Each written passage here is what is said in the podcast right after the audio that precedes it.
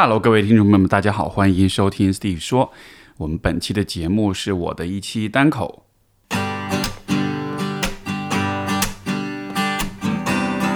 欢迎收听 Steve 说，和我一起拓展意识边界。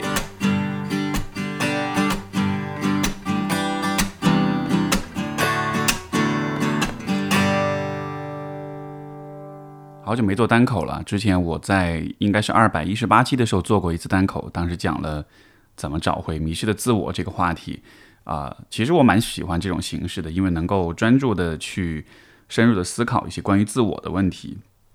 然后在这个思考过程中也分享给大家。呃，今天我想聊的话题，大约可以总结为是一个人对自己的相信吧。我暂且这么说，因为这个话题其实我也是在生活中这个思考探索，然后发现的一个。维度，然后呢？今天我也不完全确定我到底要跟大家聊什么，因为我想把我的思考跟探索的过程分享出来。这样子的话，大家在听的时候可能也会自己有各种各样的感悟跟碰撞。这件事情缘起其实是有一天我跟我的伴侣 C 总聊天的时候，当时最开始在聊他的工作，因为他在事业上是很有追求，然后很事业女性的这样的一个人。我们当时就在聊他的这个品质是怎么来的。然后就提到说，他小时候父母身边的亲戚朋友就都会去说，你以后肯定会很出色，会很优秀。然后呢，尤其是父母也会跟他讲，以后你要好好的努力，要出人头地，这样子就有很多的这种，呃，就是如果你反着说，你可以说这是一种压力；但你正着说，你也可以认为这是一种认可，这是一种激励。然后他就讲说，因为有很多人这样跟他讲，所以造就他这种性格，就一直是很明确的知道说自己的方向是怎么样的，要在行业当中建立自己的地位，要很有成就啊。我在听他说这些的时候，我就开始去想我自己，然后我突然就意识到一件事情，就是从来没有人这么跟我说过。这个我刚刚意识到这件事情的时候，其实还蛮意外的，因为，嗯。我也不知道，可能就没有想过这个话题，就没有想过，哎，有没有人跟你说过你以后会很棒，你以后会很优秀这样的？然后为什么有人告诉你你很优秀这件事情很重要呢？一个最直接的影响就是，如果有人跟你说过你很优秀，这对于一个孩子来说，这在在他心目中就会就会产生一个想象，就是我能够想象，我能够。在脑海中看见那个画面，那个画面里面的我是很优秀的。这个优秀的定义是什么？我们可以不去讨论它，因为其实这个呃，我说的优秀不是客观意义上或者世俗意义上的优秀，而是说主观意义上的，就是你为你自己感到骄傲，你觉得你自己很出色、很棒，就在这种意义上的优秀。而当我去想象这个画面的时候，我脑海里没有这样的画面，就这个特别有意思。因为我跟 C 总聊的时候。我听他说，我就觉得他脑海里那个画面是非常清晰的，然后也他也因此会得到很多的动力，很多的啊这种拼搏的这种精神。但对于我来说，我很努力的去想，但是我不太想象出来那个画面是什么样的。这个画面非常非常的模糊，甚至说就没有这样一个画面的存在。没有这样一个画面存在很重要吗？我觉得我好好想了一下这个问题，因为以前没有从这个维度去看过自己，但是现在找到这个维度，发现自己没有这种画面，没有这种想象之后，我觉得是可以解释一些事情的。比如说，呃，我在很多事情上的姿态其实是比较随意，是比较将就的。这个 如果熟悉。我的听众可能也知道哈，比如说我播客从来一刀不剪，那我我我以前会把这个包装为是一个哇就好厉害，对不对？可以不用剪辑，说话很顺顺畅这样的，嗯，这当然也是一个角度，但是从另一个角度，很诚实的说，如果比如说我要把这个播客做到最好，做到最极致的话，我肯定还是会考虑多少有一些这个精心的修剪，但是我并不会这么做。然后我也没有这么强的动力想要做这样的事情。然后这样的姿态其实看上去好像无伤大雅，但其实，在生活中很多细节上，呃，很多时候我都会有这样一个状态，就很多事情比较将就，比较随意。嗯，再包括另外一个影响，就是有关人生动力的问题。这其实也是我很坦诚的一个分享或者披露哈，就是虽然可能很多人知道说我是自由职业者，然后很很多事情都是自己在安排啊，在做呀什么的，但如果真的从动力、从内驱力的角度来说，我确实不算是内驱力特别强的那种人。呃，至少跟 C 总相比的话，他的内驱力是非常强的。当然，他也有很多外驱力，有很多工作的压力在推着他往前走。但与此同时，他自己有那种，就是那种那种渴望，那种很强的那种动力。我觉得这是特别了不起的，也是我特别尊重他的一点。而我自己的话，一直都没有那么强的动力。然后呢，曾经有一个阶段，我其实是会很怀疑自己，哎，为什么没有这样的想法？因为我可以很明显的看到，如果没有这种内在的动力的话，那时间久了的话，其实自己人生的可能性就是在一点一点的流逝的。就比如说，读大学的时候，呃，我也没有想要自己成绩到最顶尖，没有到最顶尖的话，这样可能不会很累。但是这样的一个直接的结果就是，最后申请研究生的时候，我没有办法申请最顶尖的那些可能性，我只能选择退而求其次，选择相对还不错，但是不是最顶尖的啊那样的一些啊位置。那你说这是一件坏事吗？它或许也不是，至少呢，到了今天，我的生活也算是走出了自己的一条路。但是，这是最好的可能性吗？它确实不是。所以，就是想到这个点的时候，其实很诚实的说，心里面是会有一些，嗯，遗憾，会有一些，我也不好说是不是后悔，因为在当时的那个时候的我，可能也意识不到这些，所以那样的选择也许也是必然的。但就是，当一个人知道自己没有活出自己最大的可能性的时候，那种感觉是很微妙的。所以现在我说到这些事情的时候，其实我也会有这些感觉。然后，其实现在说这些的时候，自我剖析啊，又是在这个节目当中跟大家面前曝光这样的，会有一点不好意思，会让觉得说，哎呦，就是 大家都看到了我的。竟然啊，居然有这样一面哈，确实是有的。呃，我想把它分享出来，也是想让，因为我估计可能也会有其他的一些听众、一些朋友们会有这样的一个问题，所以那就说说吧，没关系，就它是可以被直视的。然后这个没有人跟你讲这件事，你很优秀这件事情，我觉得还有一个很大的影响，就是你在对自己设定目标的时候，你始终会去设定一些。不是特别高的目标，呃，这个其实从战略上来说也不是一件好事情。我记得是 Elon Musk，他好像，呃，有人对他做过一个评论，就是说，呃，他的目标是要去火星，他这目标定的特别高，但最后他造了一个能飞月球的火箭，然后拿到了 NASA 几十亿的合同。就他，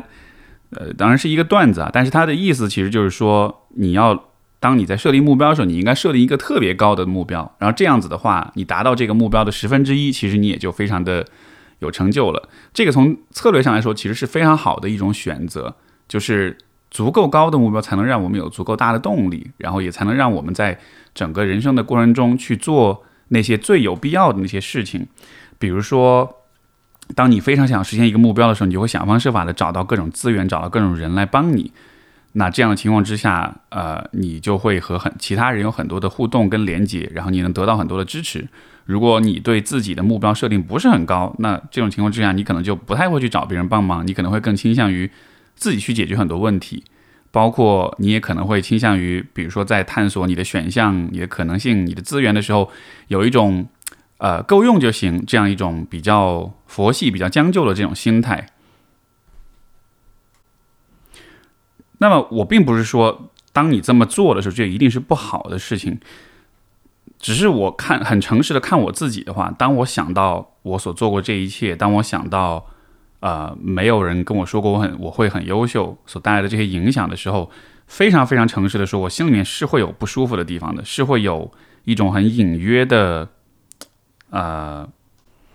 就是这事儿完全无关乎去证明自己，或者说去得到别人的认可。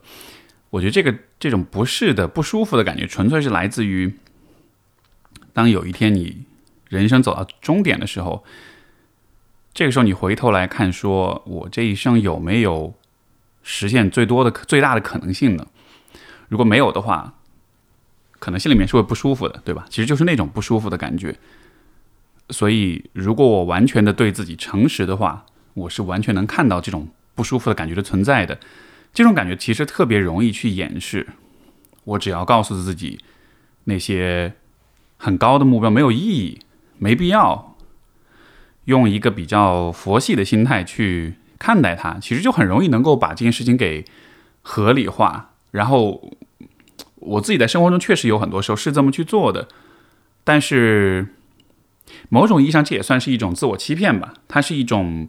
看上去无伤大雅，或者说它的直接的伤害跟影响不是特别明显的这样一种自我欺骗，甚至说它的严重程度可能也没有那么重。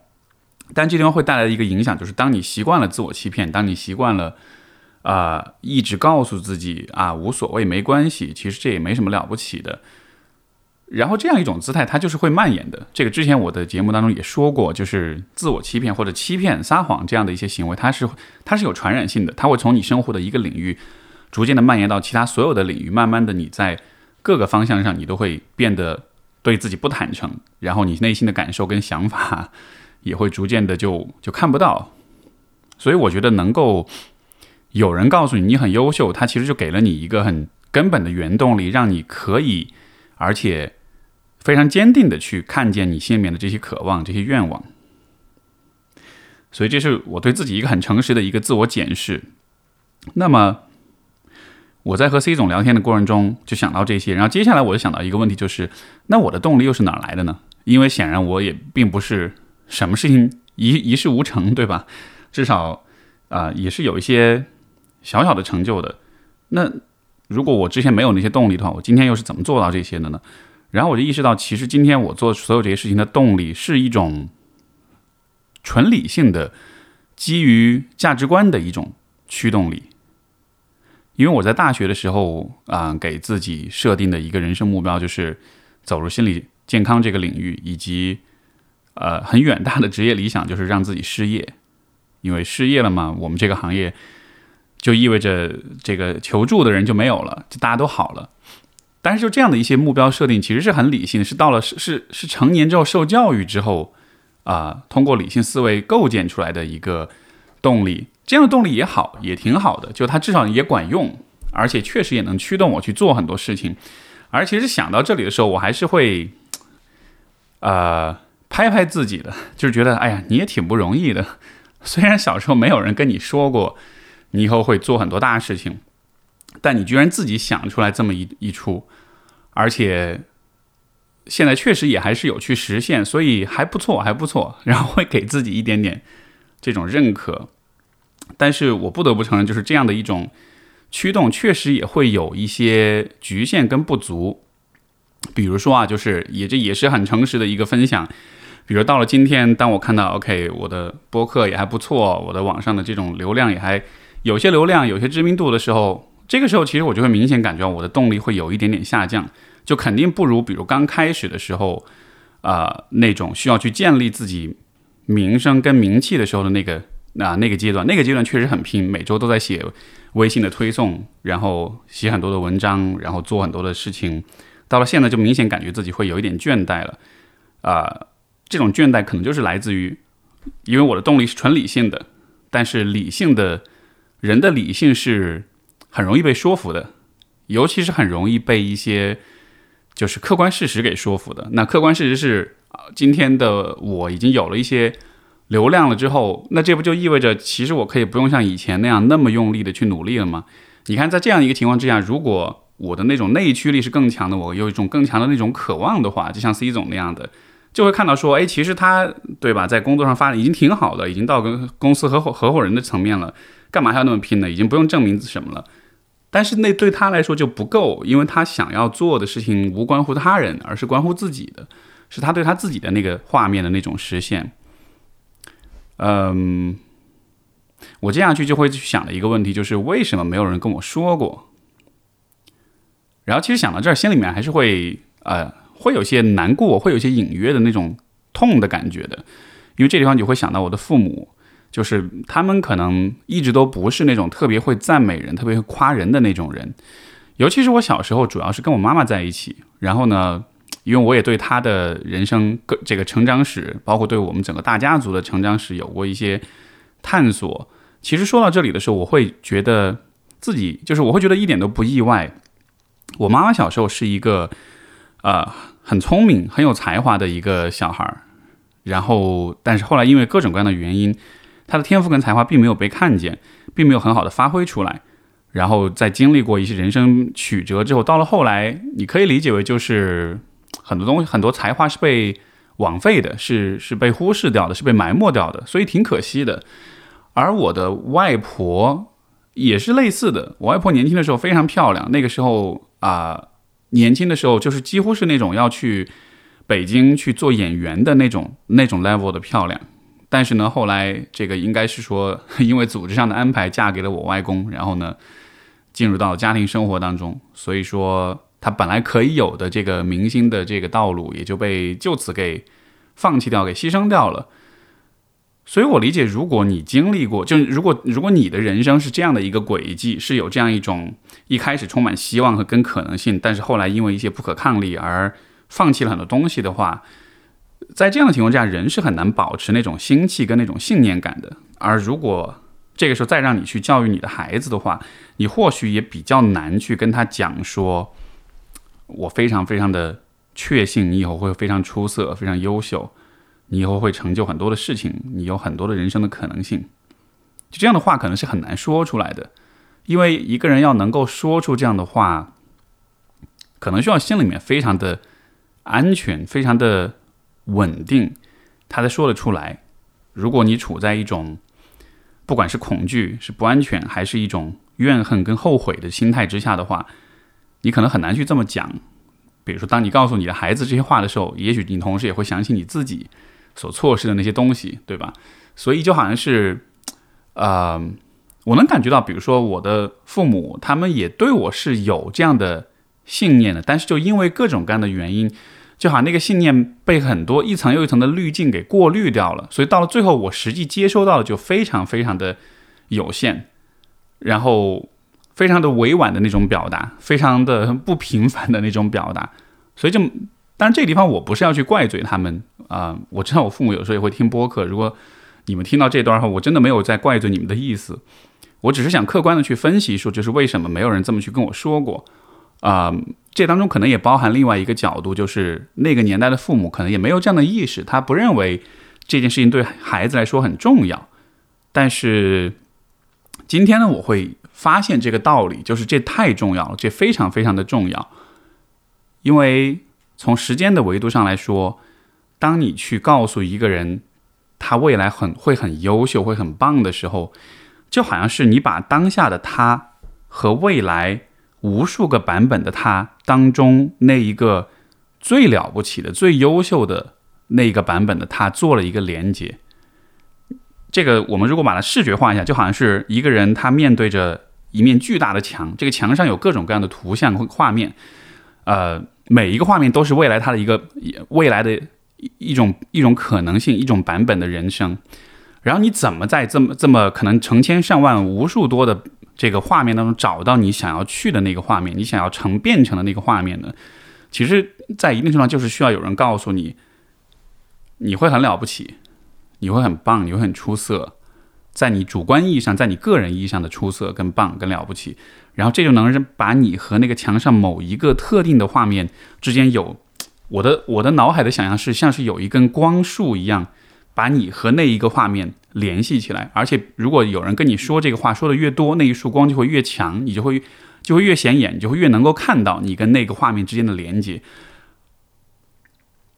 然后接下来在你的人生当中，你就不会去看其他的画面了，你也不会去考虑其他的可能性，你会想方设法的去实现那一个特定的画面。而当你能够有这样的一个聚焦和方向感的时候，你会节省很多的时间，或者说你会把很多的精力都用在对的地方。从而到最后，你真的就更有可能去实现那样一个画面。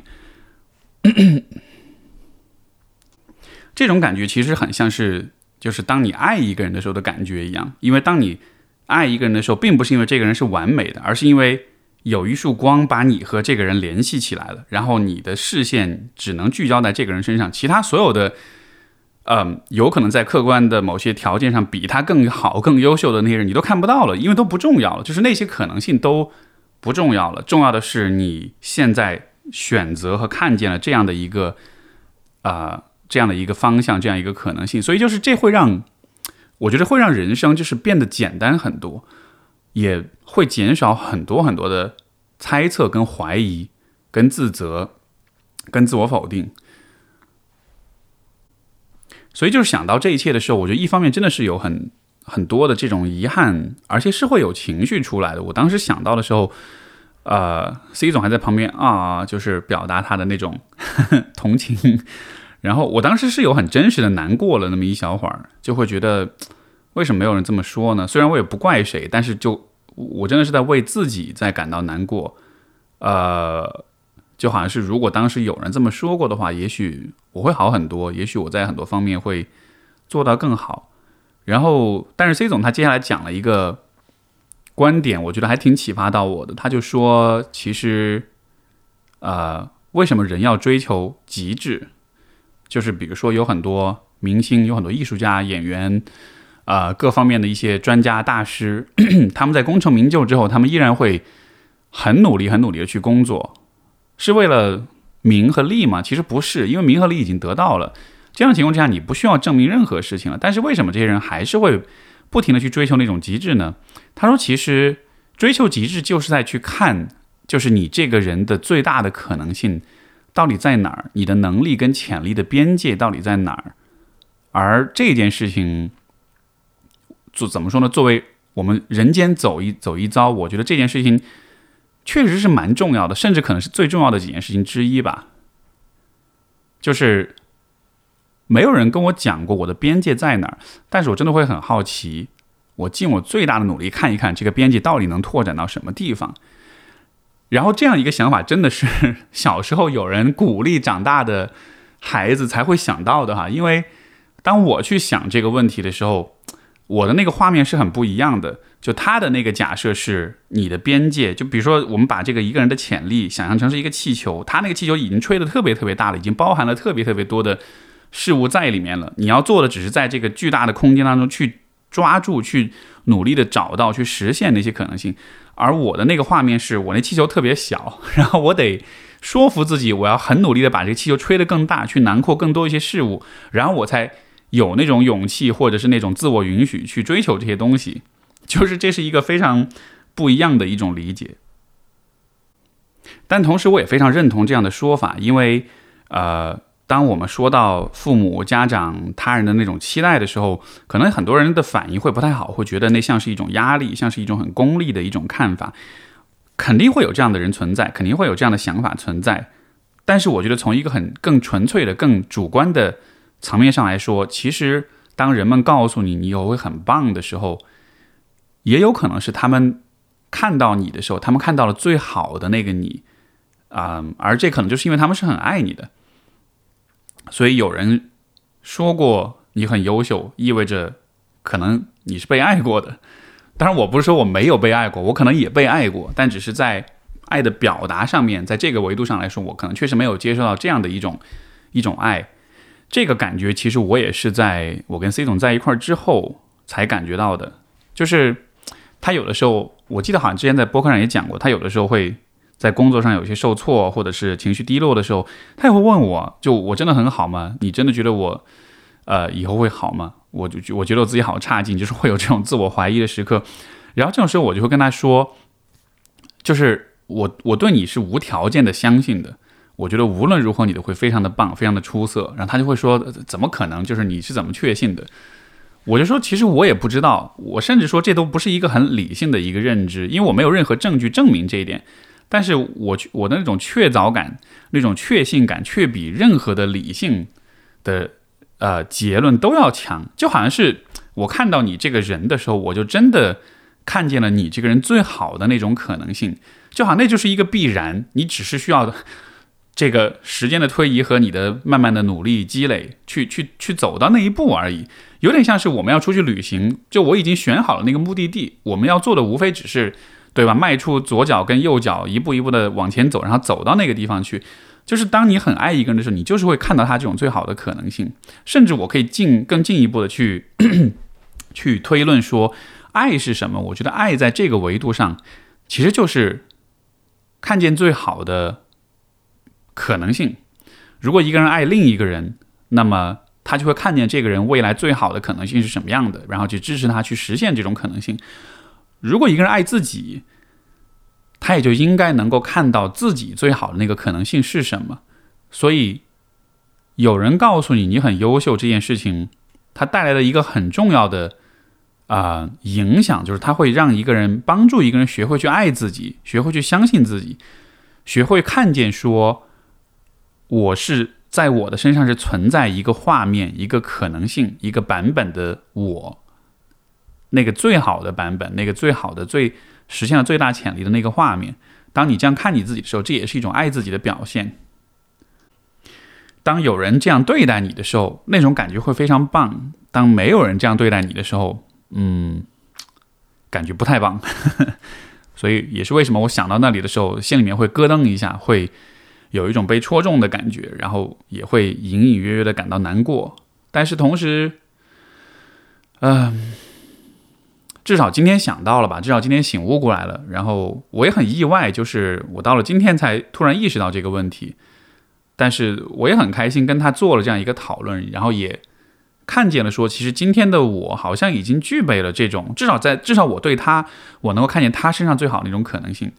而之所以能做到这一点，我觉得可能也是因为心里面更安全了，更更稳定了。就相比于比如说我的妈妈和我的外婆，可能他们在人生中的大多数时候，内心没有感到特别的稳和安全，他们可能还是有遗憾，或或者会有。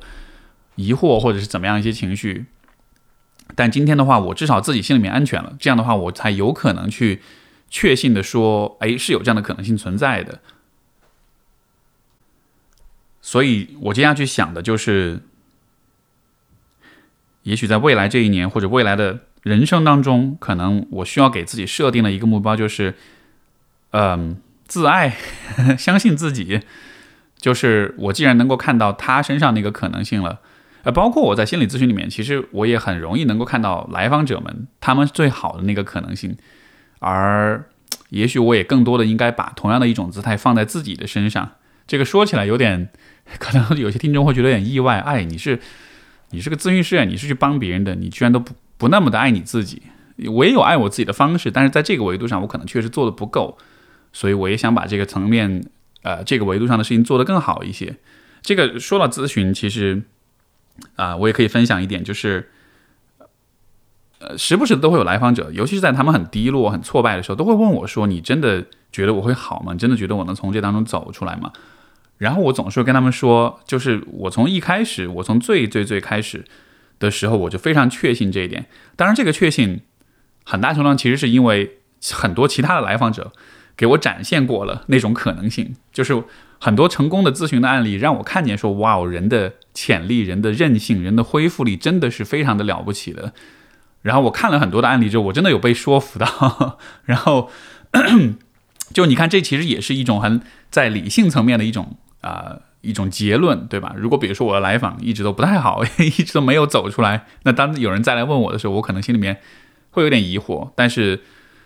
啊，因为有很多来访者给我提供了这样一些真实的示范啊。甚至是模范，所以说才让我非常确信，就是每一个人都是有可能变得更好的。那 既然我在理性上已知道这一点的话，我也愿意在未来的时间里，更多的把这一个这个视角用在自己身上，就是也看到自己是有可能很好的。嗯，其实还是挺难、挺挑战的，因为我觉得我最大的问题，或者在整个这个思考当中，我发现的最大的一个。一个盲点，一个个人的局限，就是我确实不太有那个画面，那个画面是什么样的，我可能也需要花些时间去思考。但至少我现在看见了，说我好像不太有那个画面，就是最好的、最理想的我，或者最理想的人生是什么样子的，我不太能想象，很模糊。嗯，但至少看见了吧。所以，我就想要通过这样一个思考、内省跟分享，也是希望去鼓励听众们。因为我估计，我猜想，我今天所说的这个话题，可能很多人会有共鸣，因为可能很多人的父母在成长的过程中，没有给到你就是最足够多的支持、跟认可、跟鼓励。我们的中国的这种传统的教育观念是以批评为主，是以打甚至是打压为主，这样子才能够激励到人。呃，这样的激励其实是建立在应激反应上面的。当人很害怕、跟恐惧、跟自责的时候，我们会有动力想要去做更多、做更好。但是这样的一种教育方式，它的呃局限就在于它没有办法把你和那个最好版本的你之间建立联系，而是说他会把你和那个可能蛮糟糕的你之间建立一个联系，然后这个这个联系会让你感到不安跟恐惧，然后你会被推着走。那么，这样的结果就是，当你长大了之后，当你想要去为自己的人生找方向的时候，你会找不到，你只能看见说，如果我不找到方向的话，我就会变得很糟糕。但我要找方向，我的方向在哪儿呢？我觉得可能也是因为这个原因，就很多人在成年生活当中，他的内心深处是很焦虑的。那个焦虑就在于，我知道如果我不找到方向，我不找到人生的动力，我 我会很糟糕。就他们很了解。糟糕的可能性是什么样的？但他们确实不了解好的可能性是什么样的，所以去聊这个话题，我觉得也是想让很多的朋友们，首先就是你也能看见你的这个问题，你的这个维度上是什么样的，是不是也从来没有人跟你说过你会很棒，会很优秀啊？同时也看见说，你能够做的可能就是在成年之后，你自己有意识的去告诉自己说说。其实我也很棒，我也很优秀，而且我也有很大的，甚至是近乎无限的可能性。我也可以变成一个非常了不起的人。这种了不起不一定是世俗意义上的那种了不起，不是马云式的了不起，而是在我主观上，当我做到某一些事情的时候，我会告诉自己，我觉得我能做到这些事情，还蛮了不起的。其实就我在跟我自己，我在跟你们说的时候，也是在跟我自己说。当我这么去说的时候，我能很很清晰的感觉到自己心里面是有触动，是有那个一种活过来的感觉，然后是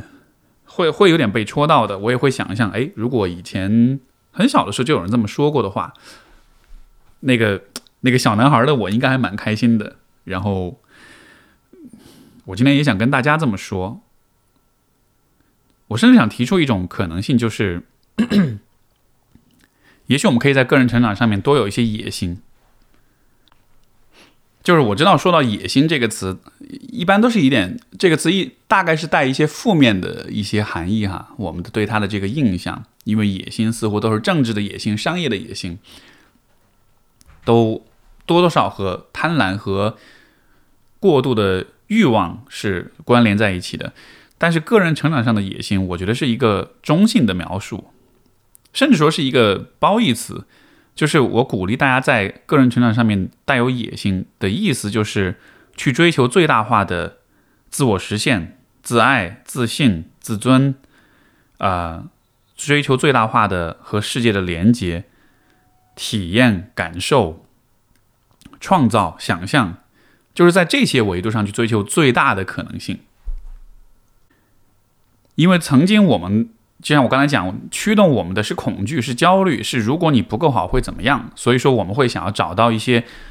客观的标准来证明说我是 good enough，我是足够好的。但是这样的思维其实都还是我们的传统教育当中那种观念，就是你得及格，你得 你的分数得足够考上一个九八五二幺幺，你得足够过面试第三轮，你得足够。挣到月薪多少钱，能买到一个足够大的房子，就都是以足够为标准的。但是这样的一些标准是 没有看见说人都是复杂的人，人的内心有更复杂的需求，就是我刚才所讲的关于自尊、关于自信、关于创造、关于自我实现。所以个人成长上的野心，实际上是看到你是一个复杂的人，你有各种各样的很深层的心理的需求，然后你愿意在生活当中去追求这些层面的。最大化的满足，某种意义上这也算是自爱吧，或者说这也是自爱的一种定义。呃，Jordan Peterson 在他的十二法则呃当中也讲过，要 aim high，要制定很高的目标，给自己有很大的期待。我觉得，也许对于当下的你，对于未来的你来说，就可以告诉自己，我要在自我成长、个人成长上面要有这种野心。我要去最大化这一切，因为我完全有可能做到，我也甚至说我必然就是会做到的，只不过就是要看这是一个啊很快能做到，或者说是要花很长时间去做到的问题。其实时间长短都不重要，我觉得最终我们回到一个很终极的关乎存在跟生死的层面来看，重点就是你在这一生当中，你能实现那个状态，你能找到那个你认为差不多。已经达到极致，差不多已经实现最大可能性的那样一种状态了。我觉得人如果有那样的一个状态，这种人生是特别特别值得的。你要问我什么样的人生是值得的？我觉得这一方面是这种最大可能性实现，另一方面就是有真正很爱的人在你的生活中。大约实现这两点的话，我觉得人生就是值得的。就就我就会，嗯。不介意在任何时候离开人世了，就已经满足，已经实现了，对吧？所以，呃，这这话题说的越来越深了。但是，就是我其实还是做这期节目，也是想在这个二零二一年快结束的这一年的时候，给到大家这样一些分享。然后呢，也希望这是一种共鸣，也是一种激励，也能让很多的朋友看见说。啊，也许我们在辞旧迎新的时候，也可以放下一些过去的对自己的成见或者是一些误解，然后也能建立起一些新的认识和想法和目标，然后看见说，如果曾经没有人这么跟你说过，不意味着你没办法或者不可以往这个方向去想。所以，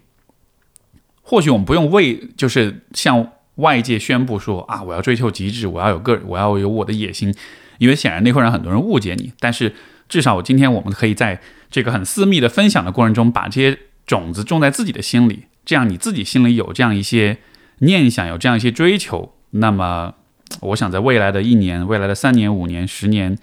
一百年当中，呃，你的很多选择也会不一样。所以说到最后，最后我发现这就是一个很长很长的 新年的祝福。呃，希望有祝福到你。它不是传统意义上的那种新年快乐，但是呢，我希望对你有启发跟帮助，好吧？那最后就感谢这一年来，包括过去的这些年来，所有听众们对我的支持。也希望明年的你能特别好。明年的你回听今天这个节目，或者说回顾今天的你，会看见说，嘿，现在开始，也真的是有人很相信我的。比如说那个叫 Steve 的主播，也比如说我自己，我从今天开始真的很相信我自己了。好吧，加油，新年快乐，拜拜。